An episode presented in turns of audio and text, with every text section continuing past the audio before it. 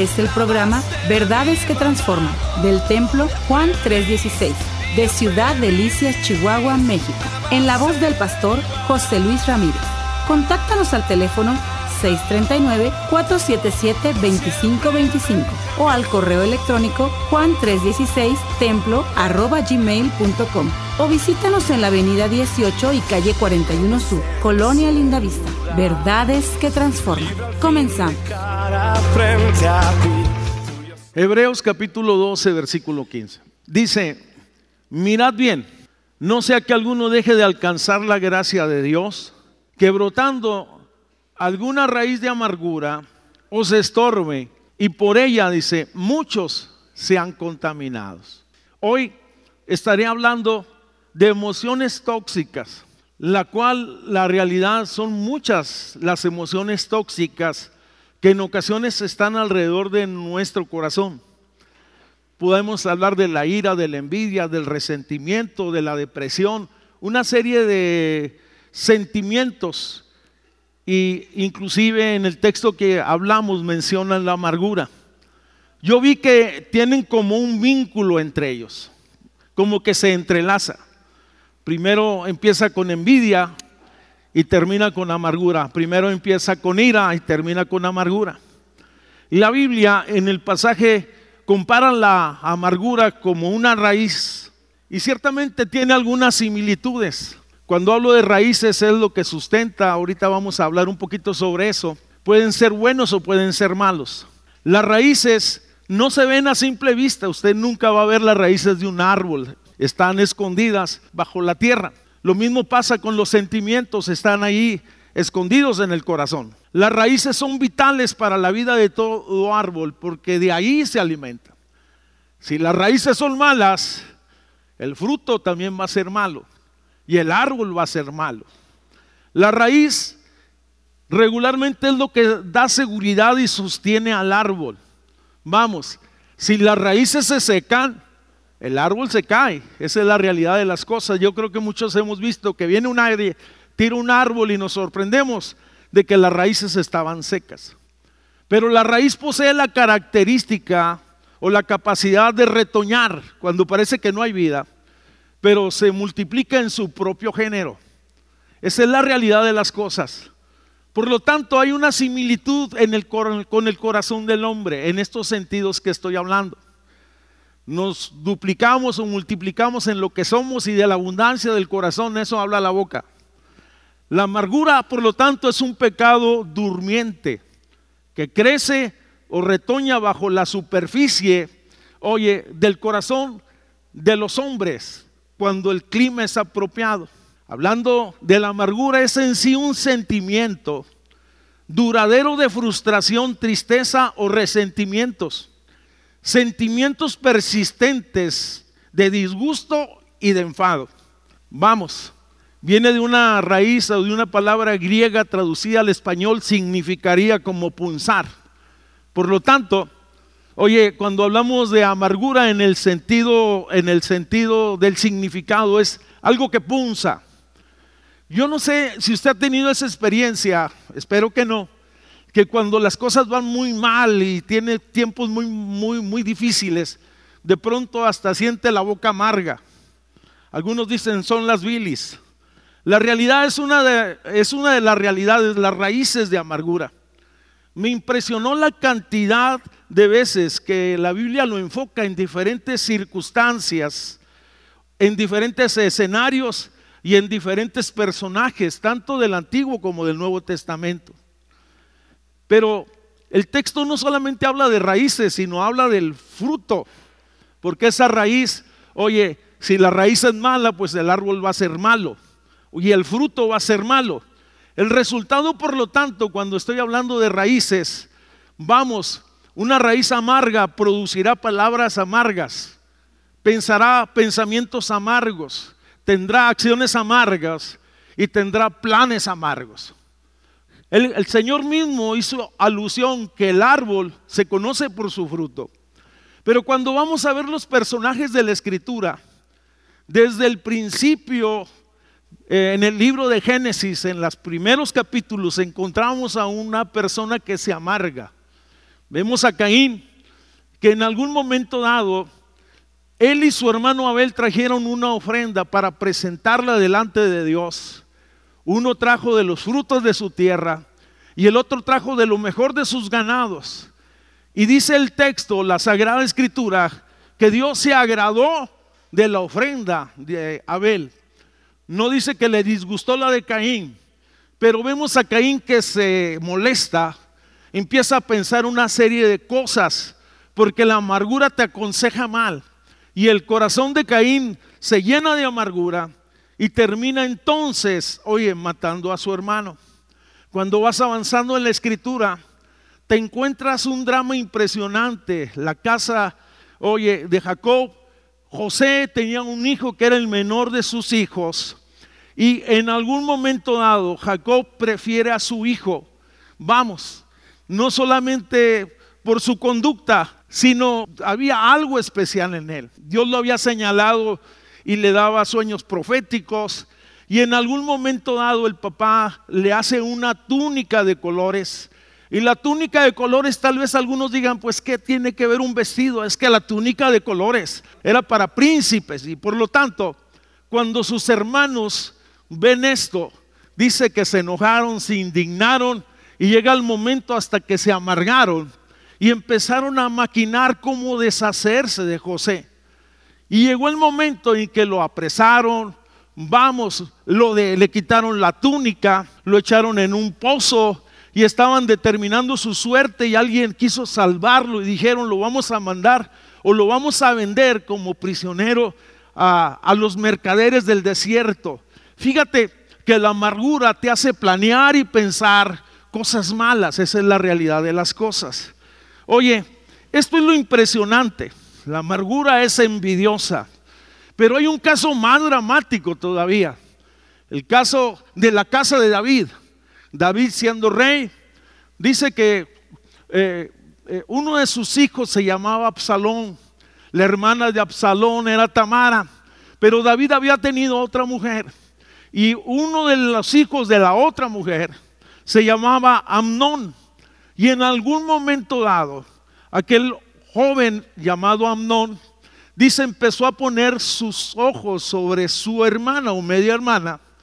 Empezó entonces con pensamientos perversos, la tengo que tomar, tiene que ser mía.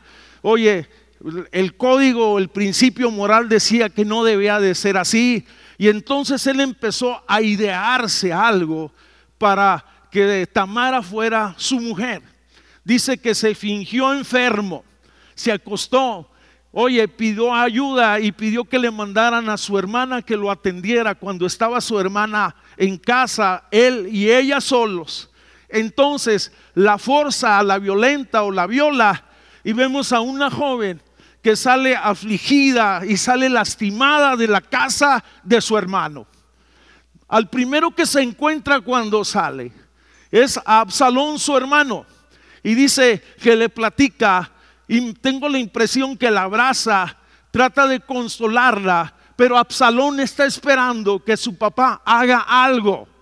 Oye, que haga algo, porque lo que había hecho su hermano era vil. Esa es la realidad de las cosas. Cuando tú lees el relato bíblico, te das cuenta que David fue muy ligero en cuanto a lo que hace. Dice, se enojó. Mínimo tenía que haberlo sacado de la casa, decir, te vas, oye, eres, eres un pervertido. no, no sé si había cárceles, desde luego, pero mínimo, desde mi punto de vista, decir, sabes que toma distancia, vete de aquí, destiérrate por un rato. Y estas cosas marcaron el corazón de Absalón. Los Absalones surgen cuando no se hace justicia. Oye, cuando esto sucede, Absalón se quedó callado, estaba ofendido y empezó a amargarse porque consideró que su padre no había hecho lo correcto y se esperó dos años maquinando. ¿Qué estoy diciendo? Que la amargura maquina. Oye, estaba pensando cómo cobrar venganza de lo que se le había hecho a su hermana. Y es, toma la ocasión y más o menos en las ideas pone a sus sirvientes de acuerdo, fin que, que va a haber una fiesta de hermanos, lo manda a traer y en ese lugar, oye, mata a su hermano y después tiene que salir huyendo. Esto es impresionante lo que puede hacer la amargura. Pero cuando nosotros vamos al Nuevo Testamento, también encontramos algunos personajes muy interesantes, oye, que saborearon o experimentaron la amargura.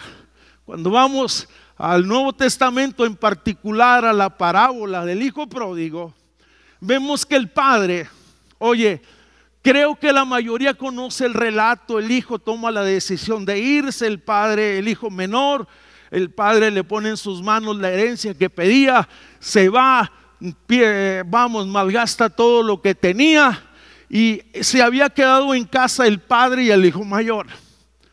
Llegado el momento, el hijo vuelve en sí, el menor, el, el, pródigo, como lo conocemos, y decide volver a su casa. Su padre lo está esperando. Cada día salía a la puerta, oye, de la hacienda, esperando que su hijo volviera en sí. Cuando ve, cuando, cuando lo ve venir en el camino, lo reconoce, lo abraza, lo besa, le da la bienvenida. Oiga, esto es impresionante. Es una figura de la gracia lo que Dios ha hecho con nosotros. Nos ha perdonado a pesar de ser tan malos. Nos da una oportunidad. Vamos, y no solo eso, sino que dice, le pone un vestido nuevo, le pone un anillo nuevo, símbolo de, de, autoridad dentro de la casa, y luego le hace una fiesta en su honor. Oye, estaba la fiesta en su apogeo los mariachis tocando a todo lo que dan. Oiga, no había mariachis, ¿eh? Estaba la fiesta en grande, hermanos, el tamborín, el arpa y todos los instrumentos. Y luego llega el hermano mayor que venía del trabajo, sudado, cansado. Y cuando va llegando a la casa, oye fiestas y voces y sones y qué sé yo. Y luego pregunta, ¿de qué se trata? Oye, yo creo que pensó, me están haciendo una fiesta por lo chambeador que soy. La realidad de las cosas. Oye, cuando se entera, y dijo, yo no entro a la casa. No me parece correcto lo que tú estás haciendo. ¿Sabes una cosa? La amargura juzga, la amargura critica. Y esto es lo impresionante. Por lo tanto, te estoy diciendo, vamos, tomé intencionalmente, oye, escenarios que se dan en el seno de la familia. La Biblia habla muchas veces, en muchas circunstancias, inclusive hay un profeta amargado. Oye, pero la realidad de las cosas, todo lo antes mencionado sucedió en el seno de la familia. La amargura crece en todo lugar y en cualquier época de la vida de los hombres. Fíjese lo que le estoy diciendo. Puede crecer en el corazón de un niño puede crecer en el corazón de un adolescente, de un joven, de una mujer, de un hombre, de un anciano. ¿Cómo es posible que crezca en el corazón de un niño? Tan sencillo. Oye, oye, que su padre lo abandonó, su padre lo menospreció, los dejó a él y a su mamá, y él vio cómo sufrió su mamá. Oye, y vamos, solo oía palabras negativas acerca de su padre y sin conocerlo, a lo mejor nunca lo vio, pero está amargado contra él.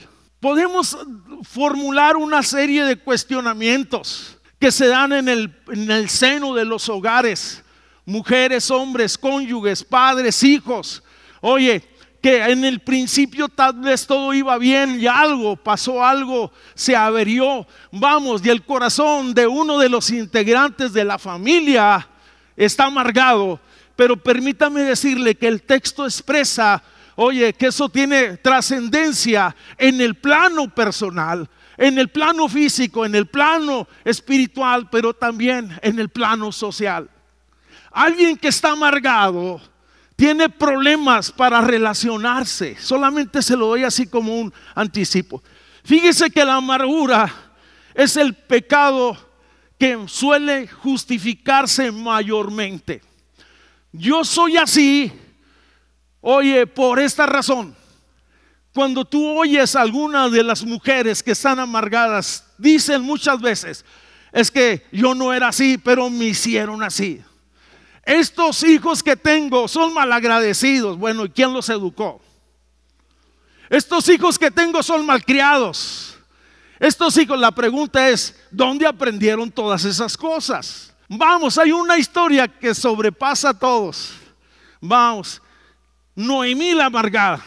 La historia de Noemí la amargada es muy interesante. Noemí la amargada. Noemí significa plena, placentera, bendecida. Eso es lo que significa.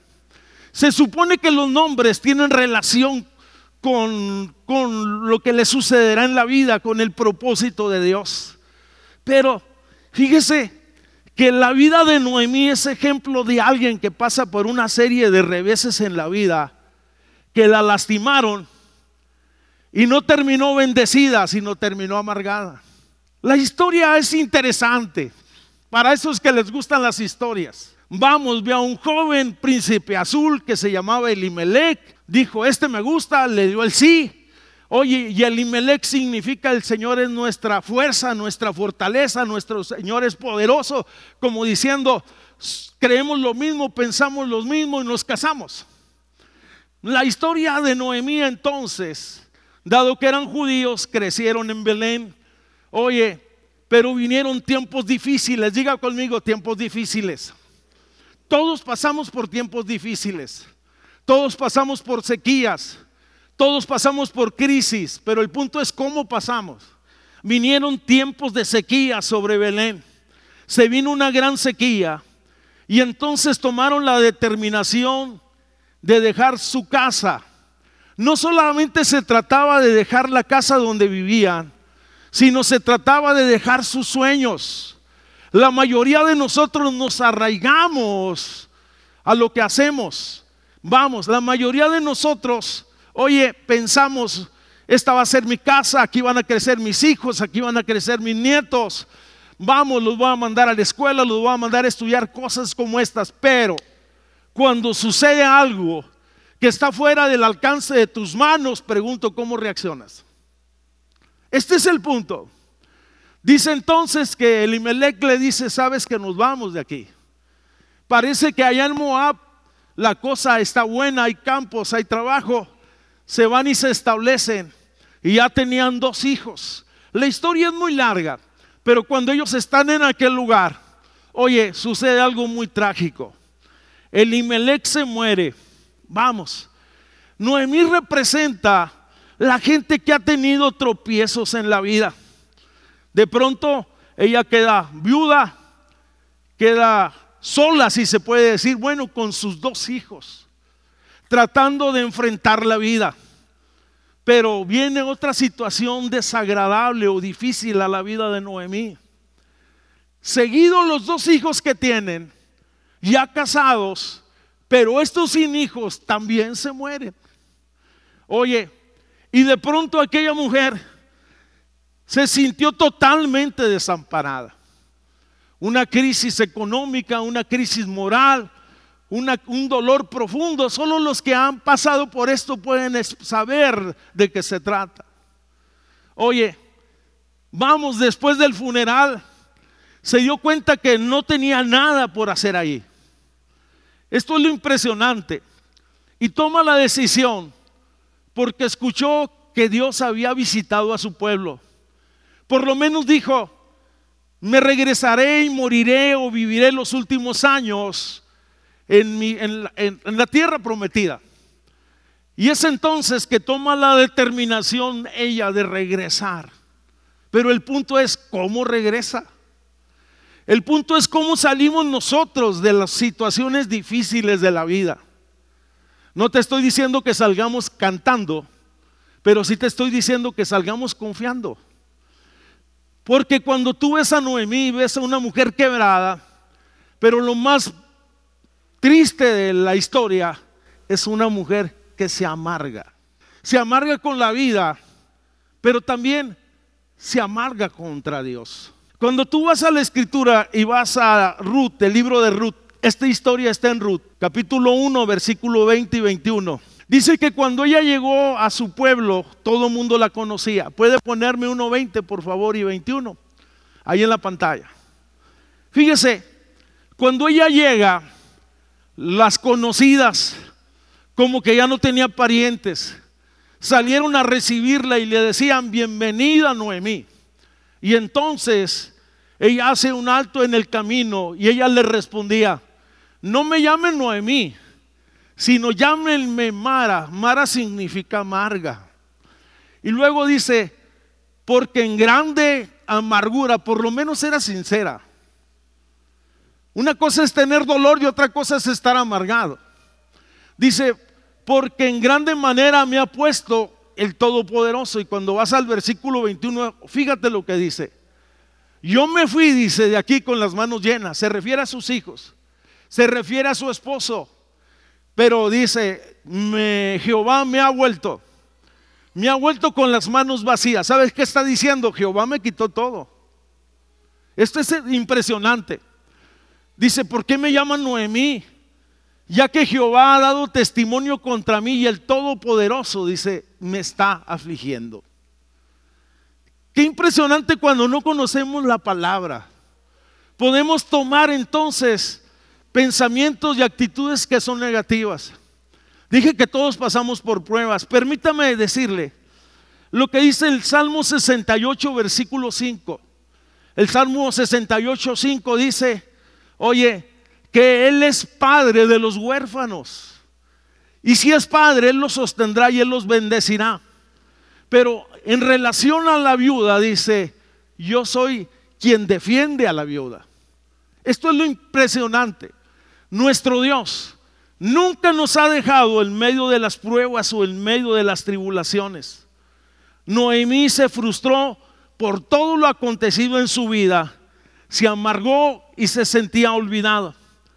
Pero ¿sabe qué es lo que me gusta de Dios? Cuando usted va a la parte final del libro, se da cuenta, oye, que hubo alguien que acompañó calladamente a, Noemí, era Ruth, estuvo allí, fue ayuda, fue fortaleza.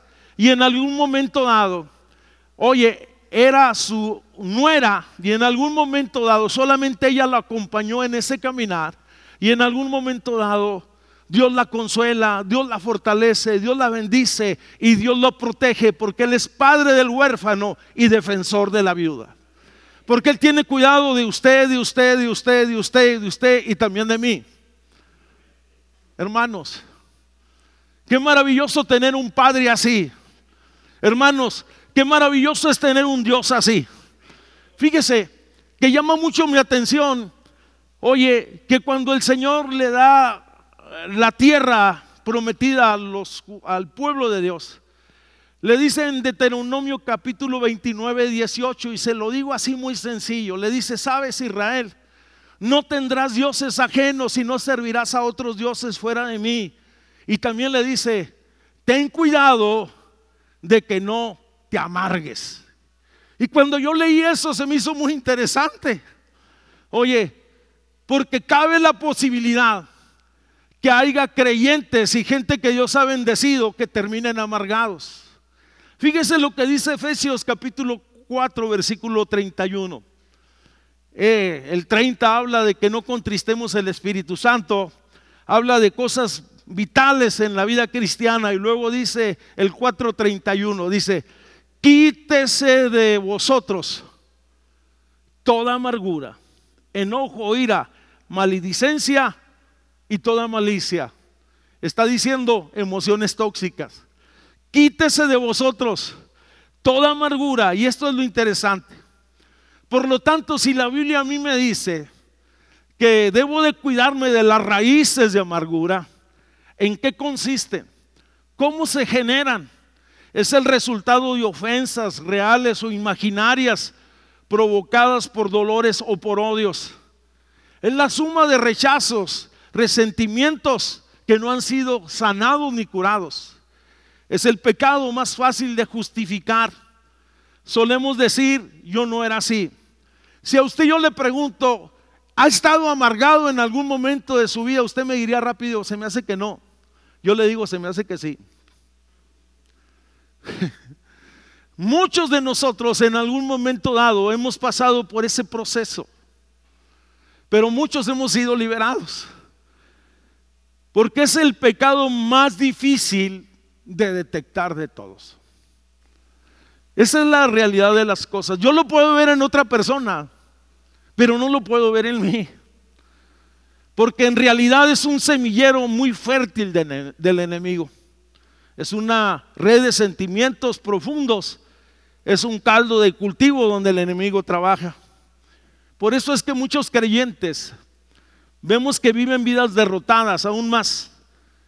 Vamos, están en camino a perecer en el sentido de la fe. Tal vez alguno puede decir, bueno, ¿y si estoy amargado qué? Permítame decirle que tiene consecuencias. La amargura, oye, la amargura provoca problemas físicos, emocionales, espirituales y también sociales. Ya lo dije. Solo hablo uno en esta ocasión. Problemas físicos, problemas emocionales. Médicamente está comprobado, oye, que muchas hay por lo menos más de 50 enfermedades que pueden ser provocadas por causa de emociones tóxicas. Esto lo dice el doctor Macmillan. Él escribió un libro que se llama Ninguna de estas enfermedades. Hay otro autor de otro libro que se llama eh, Emociones que matan, Don Gosset. Es muy interesante lo que él dice en ese. El primer personaje que mencioné habla de cómo opera, cómo se, trasciende y cuando muchos van al médico, oye, le hacen exámenes a la persona, lo analizan, dice usted está bien de su presión, está bien de, de todas esas cosas y el médico en ocasiones llega a una conclusión. Esta, persona tiene problemas o enfermedades psicosomáticas y son enfermedades del alma. Oye, y esas los médicos no lo curan. Y lo que hacen en ocasiones lo mandan con un psicólogo, lo mandan con un psiquiatra. Vamos, llama mi atención que en este libro, ninguna de esas enfermedades, habla de un doctor, oye, psicólogo llamado John Hander.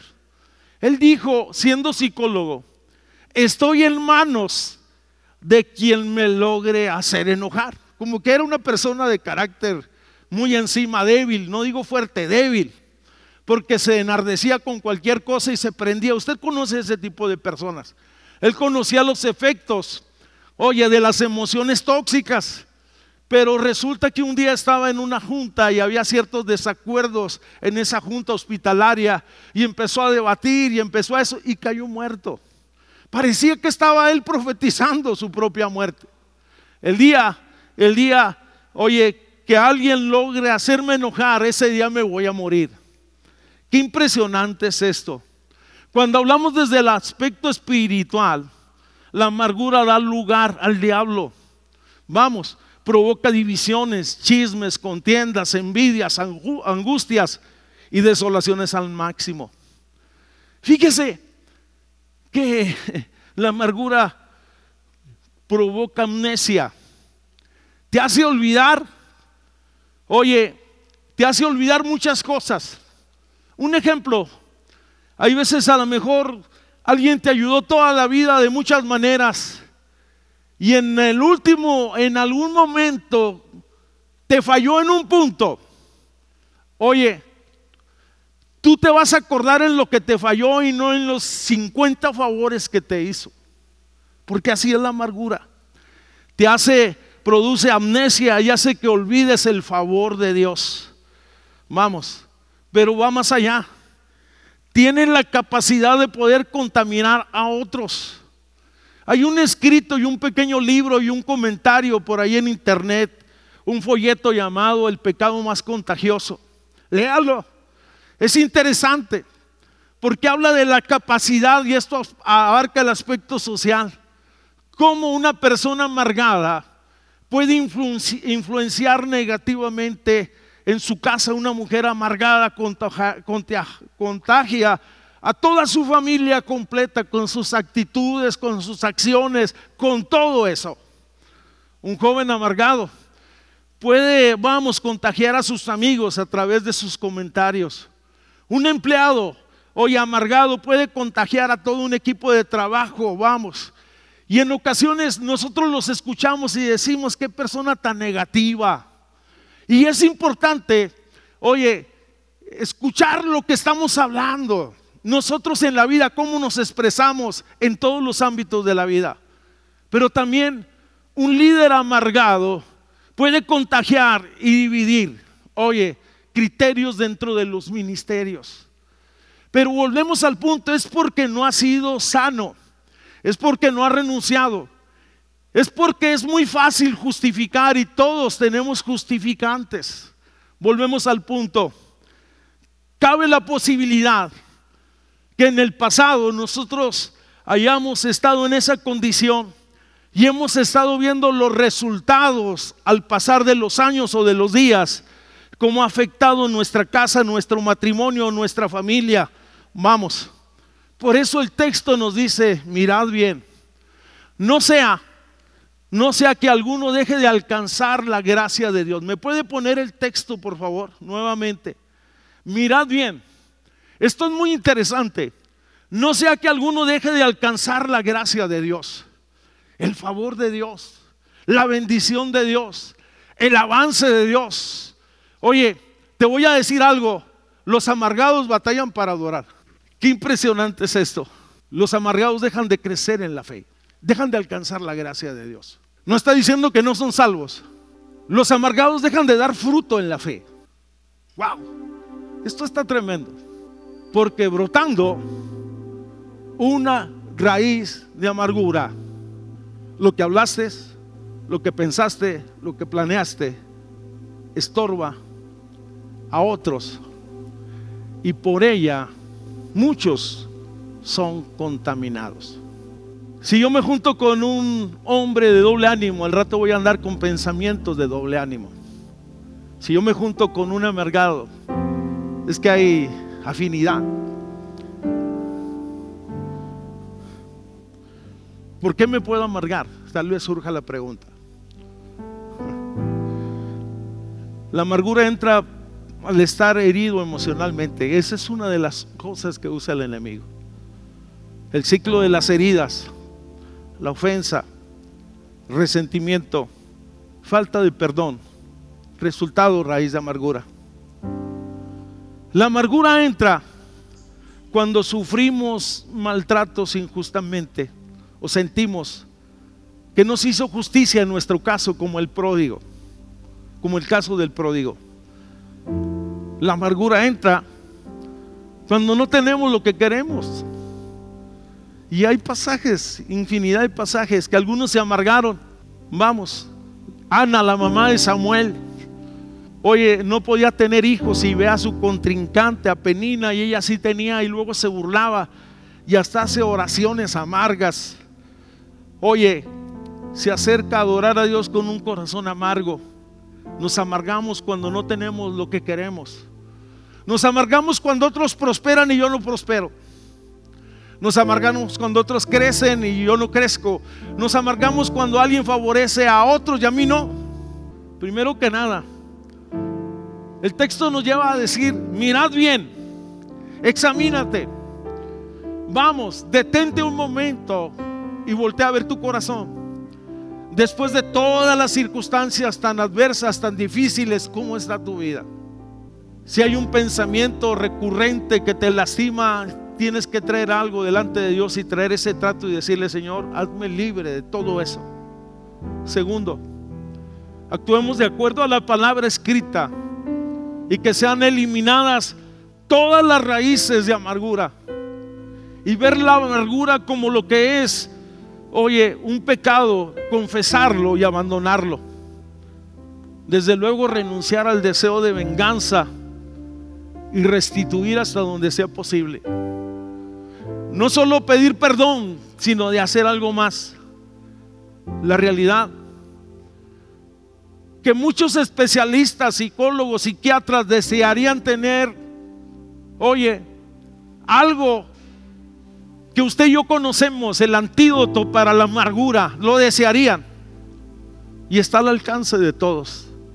El antídoto contra la amargura es el perdón. Wow. Es impresionante. Cuando vas al Padre Nuestro, lo establece como un principio y perdona nuestras faltas, así como también, Señor, nosotros perdonamos a los que nos ofenden. Muchos nos han ofendido.